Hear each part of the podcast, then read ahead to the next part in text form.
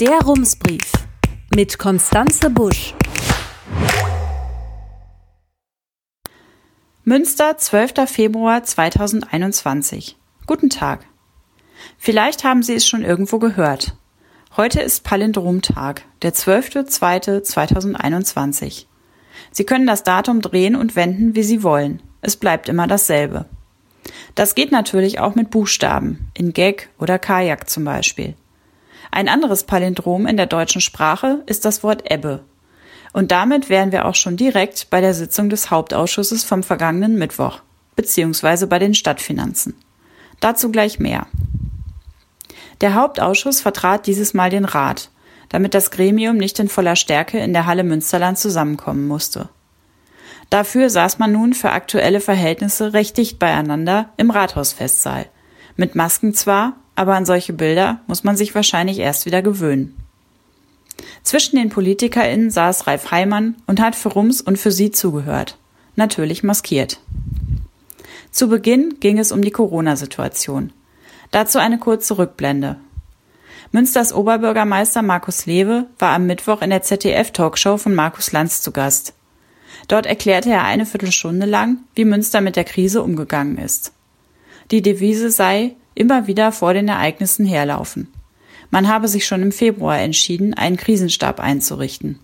Münster sei nach Jena die zweite Stadt in Deutschland gewesen, die eine Maskenpflicht eingeführt habe. Man habe alle Alten- und Pflegeheime durchgeimpft, die meisten Menschen dort seien inzwischen schon zweimal geimpft worden. Am Mittwochabend fasste Krisenstabsleiter Wolfgang Heuer auch noch einmal das Wesentliche zur aktuellen Lage zusammen. Der Lockdown hat in Münster sehr deutliche Wirkung gezeigt, sagte er. Das Ergebnis kann man zurzeit an den Zahlen ablesen, falls sie tatsächlich dem Lockdown zu verdanken sind. Das lässt sich nur schwer messen. Heuer sagte, er glaube weiter, ein Grund für die guten Werte in der Stadt sei das verantwortungsvolle Verhalten der Menschen. Dass die Menschen im nur wenige Kilometer entfernten Kreis Warendorf weniger einsichtig und weniger verantwortungsvoll sind, erscheint uns allerdings unwahrscheinlich. Eine Erklärung, die nach unserem Eindruck etwas plausibler klingt, ist, in Münster gibt es sehr viele Single-Haushalte. Vier Wochen in Folge meldet Münster nun schon einen Wert, der unter der kritischen Marke von 50 liegt. Inzwischen sogar weiter runter. Heute wird eine Inzidenz von 15,2 angegeben. Laut den aktuellen Regeln wäre es eigentlich schon nach einer Woche möglich gewesen, in diesem Fall ein paar kleine Trippelschritte zurück zur Normalität zu machen. Diese Karte haben wir mit Blick auf die Region bislang nicht gezogen, sagte Heuer. Nun wolle man aber mit dem Land reden. Das könnte bedeuten, dass die Situation in Schulen und Kitas sich bald ändern könnte, möglicherweise auch an anderen Stellen. Die Grundschulkinder sollen in kleinen Gruppen ab dem 22. Februar wieder in die Schule gehen. Die Stadt würde das gerne noch beschleunigen. Man hofft nun auf eine Sonderregelung. Auf der Tagesordnung stand am Mittwoch auch der Musikcampus. Da ist zwar immer noch die Rede von einer vertiefenden Standortanalyse und einer Standortentscheidung, aber eigentlich ist die Entscheidung über den Standort wohl gefallen. Die SPD gab in der Hauptausschusssitzung bekannt, dass sie ihre eigenen Pläne nun nicht mehr verfolgt. Man sei weiter der Meinung, dass es besser gewesen wäre, auf dem Hörsterplatz eine Perspektive für die städtische Musikschule, die Volkshochschule und das Sinfonieorchester zu finden, sagte der stellvertretende SPD-Fraktionsvorsitzende Marius Herwig. Zur Politik gehöre aber auch, die Fakten zur Kenntnis zu nehmen. Und Fakt sei, dass es für das eigene Konzept nun einmal keine Mehrheit gebe. Deswegen haben wir im Koalitionsvertrag vereinbart, den Musikcampus zu unterstützen, so Herwig. Wichtig sei der SPD die Frage der Finanzen. Daher wolle man nun, wie im Koalitionspapier angekündigt, schauen, ob die Stadt den Campus zusammen mit der Uni bauen muss. Oder ob eine Möglichkeit nicht auch wäre, dass die Uni und der Bau- und Liegenschaftsbetrieb des Landes das Gebäude bauen und die Stadt die Räume dort bloß mietet. Wenn der Campus nicht aus anderen Gründen scheitert, wird er also wohl an der Hittorfstraße stehen. Wir glauben nicht, dass es noch eine weitere Standortdiskussion geben wird oder kann, sagte Grünen-Fraktionschef Christoph Kattentiet. Die Uni habe mehrfach deutlich zum Ausdruck gebracht, dass sie sich festgelegt habe. Und wenn wir mit im Boot sein wollen, dann geht das eben nur an diesem Standort, sagte Kattentiet.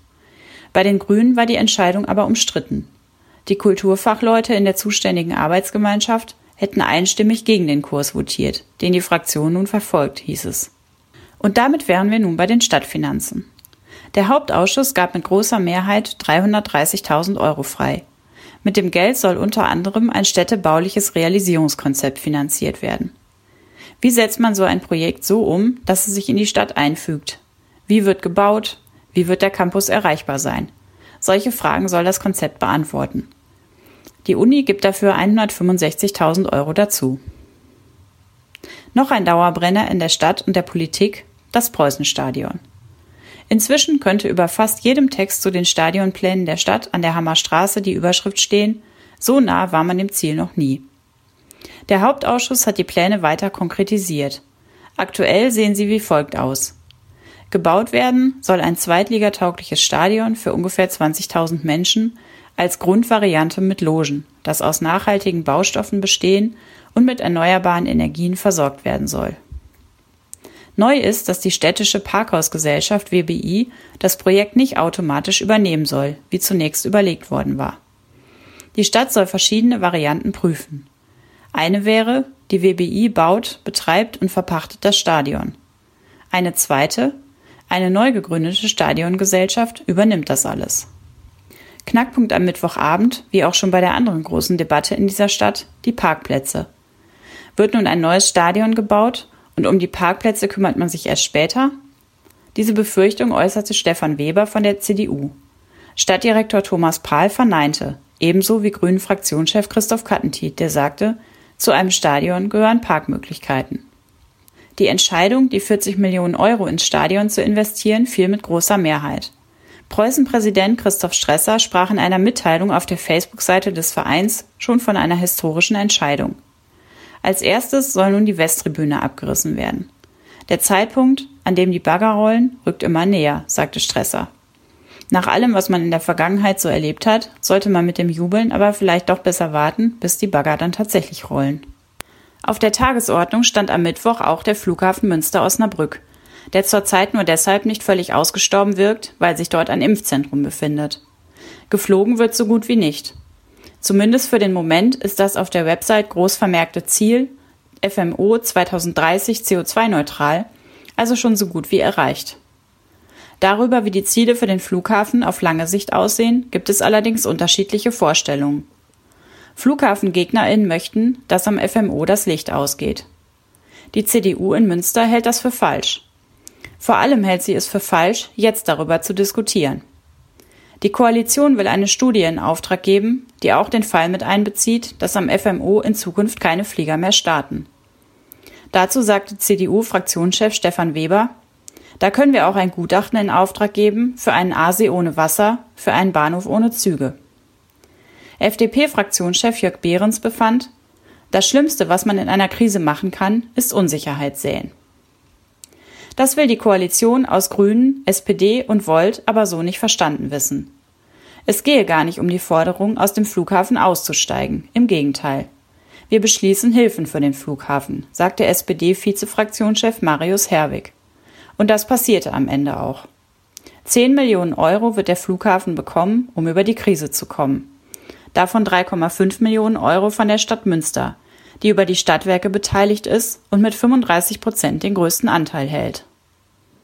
Zusätzlich zu den Hilfen will die Koalition das umsetzen, was im gerade vereinbarten Koalitionspapier steht. Die von Stefan Weber kritisierte Studie soll eine Daten- und damit eine Diskussionsgrundlage liefern, um mögliche Szenarien zu besprechen. Außerdem sollen Fachleute der Stadt die Perspektive der Beteiligung einschätzen. Bislang sei man hier immer auf Daten des FMO angewiesen gewesen, sagte Grünen Verkehrsexperte Albert Wenzel. Ein weiterer Punkt ist, die kommunalen Zuschüsse sollen ab 2024 enden. Das hatte die Europäische Union ohnehin so vorgegeben. Wir wagen es ab 2024 das anzukündigen, was die EU ohnehin will, sagte Grünen Fraktionschef Christoph Kattentiet. Falls der Flughafen keine kommunalen Zuschüsse mehr brauche, dann werde er weiter existieren. Wir machen ihn nicht dicht. Aber die Koalition will doch mehr, als ursprünglich vorgesehen war. Sie gibt die Studie in Auftrag und sie kappt die Hilfen ab 2024. Die CDU sieht nun offenbar die Gefahr, dass dies der erste Schritt zum FMU-Ausstieg sein könnte. Fraktionschef Stefan Weber hat heute die Stadtverwaltung aufgefordert, zu überprüfen, ob es überhaupt rechtmäßig gewesen sei, in diesem Rahmen über die Perspektiven für den Flughafen abzustimmen, berichten die westfälischen Nachrichten.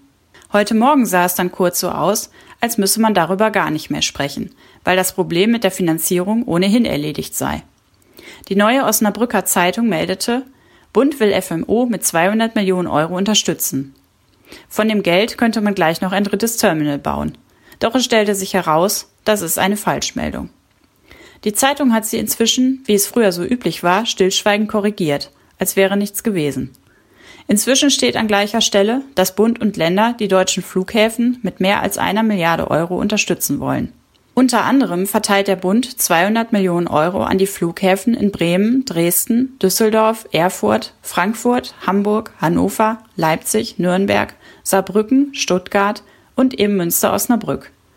Wie viel für den FMO abfällt, ist aber noch nicht ganz klar. Am Dienstag beschäftigen wir uns noch einmal ausführlich mit dem Flughafen. Vielleicht steht dann auch fest, mit wie viel Geld der FMO rechnen kann. Herzliche Grüße, Konstanze Busch. Rums, neuer Journalismus für Münster. Jetzt abonnieren. rums.ms